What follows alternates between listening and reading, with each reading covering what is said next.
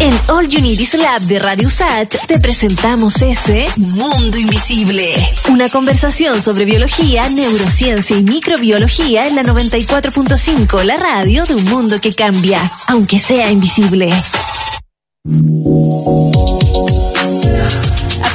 Porque en los últimos días el número de contagios por COVID-19 no ha bajado de los 4.000 casos diarios y hoy el Ministerio de Salud anunció una cifra bastante similar, 3.918 nuevos casos. Continúa el plan de vacunación contra el COVID-19 con el objetivo de completar la vacunación de los grupos prioritarios durante el primer semestre de este año y lograr contar así con un 80% de la población vacunada a fines del primer semestre de este año. De todo esto y mucho más, lo conversamos con nuestro panelista el doctor Marcelo Cortés San Martín, profesor asociado del Laboratorio de Virología Molecular y Control de Patógenos de la Facultad de Química y Biología de la USACH y desde este viernes como nuevo director del Departamento de Biología de la Casa de Estudios. ¿Cómo estás, Marcelo? Hola, ¿qué tal, Nadia? ¿Qué tal? Todo bien aquí, gracias. ¿Qué tal? bastante bien acá en Leusach. Eh, tenemos hartos temas en, en agenda y, y, me gustaría partir conversando contigo sobre el plan de vacunación anunciado por el gobierno. Fue anunciado ya este 11 de enero y eh, es un plan que consta de tres etapas. Eh, me gustaría conocer tu opinión respecto a la realización de este proceso y si hay algún aspecto al cual deberíamos estar atentos. Sí, mira, el este calendario yo lo recibí la semana pasada también porque la personal de laboratorios clínicos, laboratorios de diagnóstico COVID, deben vacunarse y están en la etapa 1. A mí me parece bastante lógico el, el, calendario. Obviamente aquí se está priorizando aquellas personas que tengan una mayor posibilidad de contagiarse, o sea, que estén más expuestos, ya sea al virus o a personas que, que son positivas, entonces positivas para el virus. O sea, a mí me parece bastante bien que sea en etapa. Ahora, gustaría eh, que, esto fuera acompañado de, un calendario, de, de, fechas en concreto. Eh, yo sé que es difícil el, poder eh, programar la vacunación en vista de que hay vuelos que están llegando, que no están llegando y que, y que en realidad hay una incertidumbre con respecto a las vacunas, pero igual sería bueno el, para poder dar a la población cierta tranquilidad, el que sepamos cuáles son los planes que tienen el que tiene el gobierno en relación a las fechas. ¿Crees tú, Marcelo, que, ¿crees tú, Marcelo, ¿Crees tú, Marcelo, que quizás contar con una fecha más específica permitiría que tanto las instituciones como las personas nos pudiésemos planificar mejor? Claro que sí, porque hay una hay un hay una ansiedad muy grande en la población, ha pasado mucho tiempo, piensen que, que ya vamos a cumplir un año en, en, un periodo especial como este, que de cuarentena dinámica, en donde tenemos una, una imposibilidad de poder movernos, estamos eh, a de hecho ya comenzamos el periodo, los meses que son conocidos, que son para destinados para vacaciones, entonces la población necesita saber un, un, poco qué es lo que se viene en el futuro, probablemente no a ciencia cierta, pero pero sí tener cierta claridad para, para bajar un poco la ansiedad. Hay un agotamiento, como decía la subsecretaria, de mm, hay un agotamiento a causa de la pandemia y muchas personas están dejando de tomar las medidas y quizás si esto se, se pudiera indicar en, tal etapa va a ser vacunado en tal fecha, eh, sería bastante positivo. Ahora hay, Marcelo, eh, una observación en la etapa 2, donde se habla que se va a priorizar a las personas con comorbilidades. ¿Podríamos explicarles a los auditores y auditoras qué significa eso? Sí, las comorbilidades, eh, a ver, las personas que tienen comorbilidades son aquellas personas que tienen eh, ciertas enfermedades de base, como pueden ser enfermos, eh, enfermos crónicos con problemas renales, problemas cardíacos, eh, obesidad, en donde se ha, se ha visto, bueno, ya hay mucha evidencia al respecto que aquellas personas que tienen eh, enfermedades de base son más propensas a sufrir un, un COVID-19 grave. Y eso puede desencadenar, obviamente, en, en, un efecto más agresivo del virus sobre la persona que puede eh, complicar la evolución de la enfermedad. Entonces, aquellas personas que tengan estas comorbilidades, obviamente, tienen que eh, vacunarse. Eh, a mí me parece bien que están en, este segundo grupo, en, la etapa 2, porque, porque claro, e, estas personas por el momento eh, pueden guardar, pueden estar resguardados en sus casas, pueden eh, cuidarse eh, eh, con los cuidados básicos de distanciamiento físico todo. No así las personas de la etapa 1 que, que tienen que estar debido a sus labores en presencia de altas cargas virales.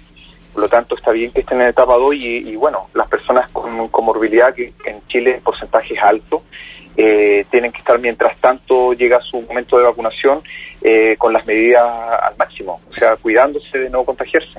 Estamos hablando entonces de hipertensión, quizás obesidad, eh, quizás algunas cardiopatías, incluso inmunodeficiencia. Exacto, también hay que pensar que hay, hay personas que, que están en pleno tratamiento contra el cáncer, están luchando contra el cáncer y los tratamientos como radioterapia, quimioterapia, eh, normalmente como efecto adverso tienen una inmunosupresión de los pacientes. ¿Eso qué quiere decir? Que los pacientes en su sistema inmune no está preparado para enfrentarse a una infección normal. Imagínense eh, lo que es enfrentarse a, un, a, este virus con las defensas bajas. Por lo tanto, claro, es necesario el, que estas personas accedan a la vacunación para poder evitar o, o al menos disminuir el riesgo en el caso de que puedan eh, infectarse. De todas formas, Marcelo, entonces a estar atentos quizás y a continuar con un poco de esperanza en que quizás más adelante las autoridades nos pudiesen dar orientaciones de fechas, considerando que se nos viene el mes de febrero, un mes donde muchas personas también eh, tienen que tomarse obligatoriamente sus vacaciones.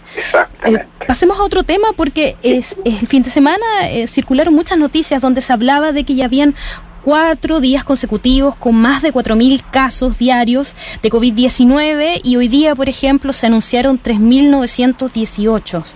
Eh, ¿De qué forma tú evalúas este, esta, eh, este aumento de, de, contagios donde, por supuesto, en el ranking, lamentablemente, lo encabeza la región metropolitana con la mayoría de los casos? Sí. Bueno, la verdad que esto... Eh, es cosa de ver lo que está pasando en Europa, lo que está pasando en Estados Unidos, incluso aquí cerca lo que está pasando en Brasil y Argentina, donde vemos que el virus está eh, rebrotando. Incluso hay países, y yo estuve revisando hace un momento, que, que ya tienen cuatro, no sé si llamarlo olas, pero tienen cuatro subidas drásticas de, del número de pacientes positivos y, y eso habla claramente de un virus que no da tregua de un virus que si se le da la oportunidad y donde las medidas se relajan, el, virus se dispersa con mayor velocidad y, lo vemos y lo, en la página de la Johns Hopkins University se puede ver perfectamente los gráficos. Chile, lo estoy viendo en este preciso momento, Chile está subiendo, obviamente, su caso, llevamos varios días con, con eh, sobre 4.000 casos. Estamos muy similares a los, a los datos de, de, primeros días de junio. Eh, eso que quiere decir que no logra controlarse, si no hay un cambio en la, en la población, si no hay mayores medidas, eh, podemos eh, como consecuencia tener nuevamente un, eh, brote y un mayor número de, casos.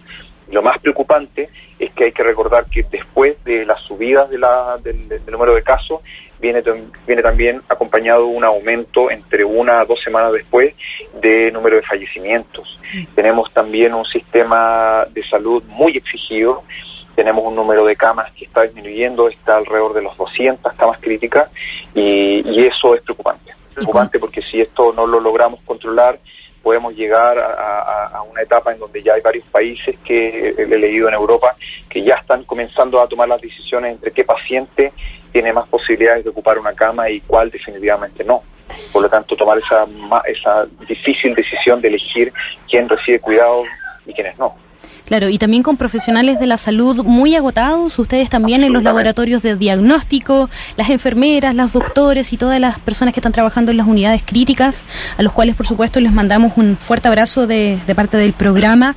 Marcelo, también hay otro escenario al cual nos enfrentamos y que ya se ha abordado bastante en la prensa, pero que incluso está dando a conocer nuevas noticias, y es este tema de la mutación. La mutación con nuevas variantes. El fin de semana el Instituto Nacional de Enfermedades transmisibles de Sudáfrica hablaba de esta nueva variante, la E484K e incluso la categorizaba como una variante escapista. Eh, para hacer una suerte de, de, refresh o de review de qué se trata, de que finalmente existan mutaciones, si podrías explicarnos también y contarnos de qué forma esto también incide en, en, en nuestra misma realidad acá en Chile. Sí, claro. Bueno, los virus como, a ver, los virus no están vivos, eso ya lo hemos dicho siempre, son agentes biológicos y que obedecen a, las reglas que tiene la biología. Y, y, si lo llevamos esto a seres vivos como nosotros, por ejemplo, nosotros vamos evolucionando y vamos mutando. Generación a generación, nuestro genoma va cambiando y va mutando y evolucionando para adaptarse a los cambios que tiene el medio ambiente. Bueno, los virus hacen lo mismo. Los virus van a ir mutando eh, lo hacen no de manera voluntaria, son de hecho son errores que se van acumulando en el proceso de copia de los diferentes virus al interior de la célula. Entonces, cada uno, cada uno de los pacientes que se infecta de COVID con una variante genética A, puede resultar que de su enfermedad y de las infecciones en sus células se obtengan diferentes variantes genéticas y algunas de esas variantes genéticas eventualmente pueden resultar eh, pueden resultar con tal número de mutaciones o tal calidad de mutaciones que pueden eventualmente escapar a la respuesta inmune generada por una vacuna. Y ahí es donde está el riesgo entonces de que no estemos controlando este virus, porque, a ver, este virus, si nosotros lo comparamos con influenza, es un virus que muta menos, es decir, el número de cambios que realiza es menor al del virus influenza. Sin embargo, debido a que estamos ya con creo que son noventa y tantos millones de pacientes eh, a nivel mundial. Tenemos tal dispersión viral alrededor del planeta, 95 millones de pacientes eh, eh, COVID positivo. Está la dispersión alrededor del planeta que el número de mutaciones acumuladas es enorme. Y eso entonces aumenta las posibilidades de que alguna de esas mutaciones logre escapar a la vacuna. Por eso es muy importante debido a que la vacunación todavía no es masiva, que hagamos un mayor esfuerzo como población de evitar contagiarnos. Mientras más personas se contagien, más posibilidades hay de que surjan variantes escapistas que sean capaces de evadir la respuesta inmune causada por el virus, o sea, causada por la vacuna. Eh, como por ejemplo esta cepa eh, brasileña, eh, perdón, esta cepa sudafricana, y también ahora hay una cepa del Amazonas. Que está eh, surgiendo muy fuerte en Brasil. Y claro no se sabe si, si hay una hay una posibilidad de escape de la respuesta inmune causada por la vacunación pero lo que sí está causando son niveles de infección altísimas. Y eso aumenta la posibilidad entonces de que se acumulen más mutaciones. O sea estamos en una carrera estamos en una en una carrera contra el tiempo y mientras no exista una vacunación masiva eh, tenemos que cuidarnos. Y de esa manera vamos a lograr dar un poco de respiro al personal de salud y una mayor oportunidad a que las vacunas que se han desarrollado logren ser eficaces controlando la, la dispersión de este virus. Ahora, Marcelo, con ese llamado que haces tú a, cuidarse, a mantener las medidas de distanciamiento social, de eh, evitar exposición, inevitablemente te tengo que preguntar eh, de qué forma también a nuestra rutina diaria tenemos que incorporar otro tipo de, rutinas. Ya sabemos que tenemos que andar con la mascarilla, que tenemos que usar el alcohol gel, la distancia física, pero también quizás han surgido voces que han hablado de la necesidad de incorporar las pruebas de PCR en nuestra rutina diaria. Eso quiere decir que ante una situación en la cual nosotros creamos que eh, quizás estuvimos expuestos a una situación de riesgo, acudir y hacernos un PCR. ¿De qué forma lo ves tú? Y te lo pregunto sobre todo porque tú estás liderando el laboratorio de diagnóstico molecular que está aquí en LUSACH y que la semana pasada empezó a hacer testeo de saliva al cual yo también ahí me, hice mi test eh, muy eh, obedientemente, pero me gustaría que pudiésemos profundizar en eso y ver de qué forma la ciudadanía también puede incorporar estas prácticas a su rutina diaria como una medida preventiva. Sí, si, eh, si no tenemos vacuna, afortunadamente nuestro país tiene una gran red de laboratorios de diagnóstico molecular que son los encargados de detectar el genoma del SARS-CoV-2 en muestras de pacientes. Muestras que pueden ser hisopados nasofaringios y también últimamente se han incorporado muestras de saliva. Son igual de válidas las dos muestras, están autorizadas por el Ministerio de Salud, la utilización de cualquiera de las dos matrices donde obtener el genoma, el, genoma del potencial virus que está infectando. Eh, ahora, tenemos esta gran ventaja que esta red de diagnóstico podemos hacer eh, diagnóstico molecular mucho en mucho mayor número que nuestros países vecinos y eso es una gran ventaja y debemos aprovecharla. Hoy me acabo de, me, enteré hace un, rato que eh, ya varias comunas han vuelto a incorporar la búsqueda activa de casos, que es el programa BAC que implementó el gobierno, en donde cualquier persona que, que crea o que quiera realizarse un análisis de PCR puede acercarse al CEFAM o al SAPU de su, de su comuna o más cercano a su casa para tomarse una muestra y poder determinar si tiene o no el SARS-CoV-2. Entonces, tenemos que aprovechar esta garantía que como ciudadanos de poder diagnosticar eh, en, en, uno de estos servicios que son gratuitos y que muchas comunas han implementado para poder ayudar a la trazabilidad. Es relevante el poder determinar si nosotros eh, somos o no portadores del virus, porque puede que estemos dentro de esta población que, no muestra síntomas, que son asintomáticos, y como no muestran síntomas, hacen una vida diaria, una vida rutinaria. Eh, y como segundo mensaje también quiero comentar que los el gran número de, de, de positivos y el gran número de contagios que se está suscitando hoy en día está principalmente en el entorno familiar no tanto en el entorno laboral. ¿Por qué? Porque eh, últimamente están ocurriendo, y bueno, lo vimos en Navidad y Año Nuevo, eh, un mayor número de reuniones familiares, en donde las reuniones familiares eh, está, no se están utilizando mascarilla, donde hay una, hay una falsa sensación de seguridad de que estando en el patio, por ejemplo, de una casa, eh, o en la terraza de un, de, en un balcón de un departamento, debido a que hay una corriente de aire, no hay posibilidad de contagiarnos, pero la verdad es que sí hay una posibilidad de contagiarse, aunque se esté en un, en un espacio abierto. Por eso es que si hay reuniones familiares, lo recomendable es utilizar mascarilla, o sea, no bajar la guardia. El virus tiene una alta contagiosidad y por lo tanto cualquier posibilidad de, de, de, no portar la mascarilla y estar en, eh, cerca de una persona que es positiva puede resultar en un contagio. Entonces, yo haría ese llamado a, que el, la, el, estar en alerta no solamente ocurre en, cuando vamos en sistema de transporte o, en el trabajo, sino que también dentro de, dentro de las casas cuando ocurren reuniones familiares con núcleos lejanos. Por eso es que se habla hoy en día de burbujas, donde idealmente estemos rodeados de personas que siempre nos están acompañando y que sabemos que tienen hábitos de cuidado y no reunirse con aquellas personas que no sabemos cuáles son los contactos que ha tenido previamente y menos sin mascarilla.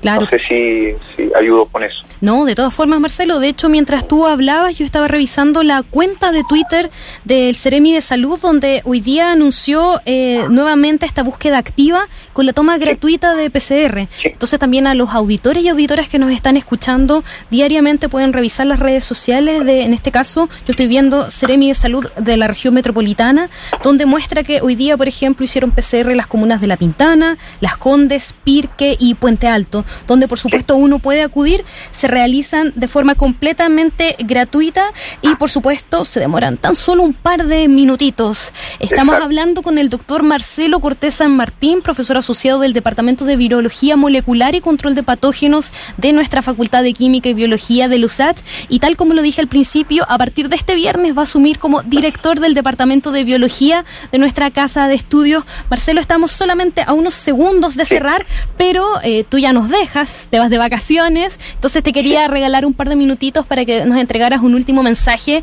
de cuidado, por supuesto, ante este febrero que se nos viene y donde se viene un entorno muy de vacaciones que quizás pudiese hacer que nos relajáramos y que después pudiésemos eh, ver eh, los frutos de ese relajo en marzo, que francamente no es la idea, por supuesto. Sí, claro. Eh, bueno, el mensaje que me gustaría dar es que, eh, al igual que todos ustedes los que están escuchando, eh, todos estamos muy cansados, el personal de salud, ha sido un año muy agotador. Entiendo muy bien a las personas que quieren tomarse vacaciones, quieren, quieren salir o fuera de Santiago, los entiendo perfectamente. Ahora yo hago un llamado a que si las autoridades, como está ocurriendo, están autorizando los viajes interregionales para poder tomarse este periodo de vacaciones que entiendo perfectamente que es necesario por un tema de salud mental, yo llamo a que no bajen la guardia. Si van a salir y si se van a desplazar a otras regiones y van a ir a la playa, eh, por ejemplo, o algún eh, balneario, eh, respeten las medidas que se están indicando. yo entiendo bien que puede ser incómodo usar mascarilla eh, a la orilla de la playa, pero hay que seguir los protocolos. Tenemos que pensar que no es tan solo para evitar el contagio eh, de, nuestro, de, nuestra persona, sino que también evitar la dispersión del virus en la población. Tenemos que detener esto. Afortunadamente, bueno, estamos a niveles de 4.000 contagios diarios, pero la idea es lograr estabilizarlo y bajar posteriormente esta tasa de positividad. Y para eso necesitamos que toda la población sea consciente. Entiendo perfectamente que la mascarilla es incómoda, que las medidas pueden resultar difíciles de seguir, pero tenemos que pensar en el bien común, tenemos que pensar que somos ciudadanos de un país en donde todos, todos tenemos que luchar contra este virus y si no lo hacemos juntos, entonces la batalla la tenemos perdida. Entonces tenemos que pensar siempre en una conciencia colectiva por sobre el individual. Ese es mi mensaje. Bueno, entonces con ese llamado a pensar en el bien común, te despedimos. Marcelo Cortés San Martín, profesor asociado del Laboratorio de Virología Molecular y Control de Patógenos de nuestra Facultad de Química y Biología de LUSACH. Te deseamos una buena tarde y por supuesto que esas vacaciones sean reparadoras y nos volvemos a encontrar en marzo quizás. Sí, nos, nos reencontraremos en marzo. Un abrazo, cuídense harto, que estén muy bien. Chao. Chao, chao.